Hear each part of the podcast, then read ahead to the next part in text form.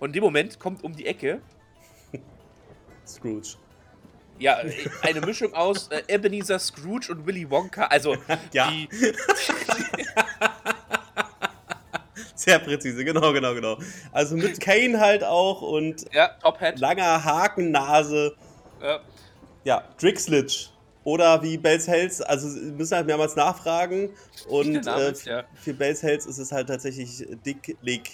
Ich habe nochmal nachgeschaut, also manchmal ist es auch Dicks Lick oder Dick Licks, aber im Wiki steht Dick Lick. Ist der Okay. Bells Hells Spitzname von Drixlitch. Sehr unsympathisch für Mr. Dixlick, ne? Dixlitch.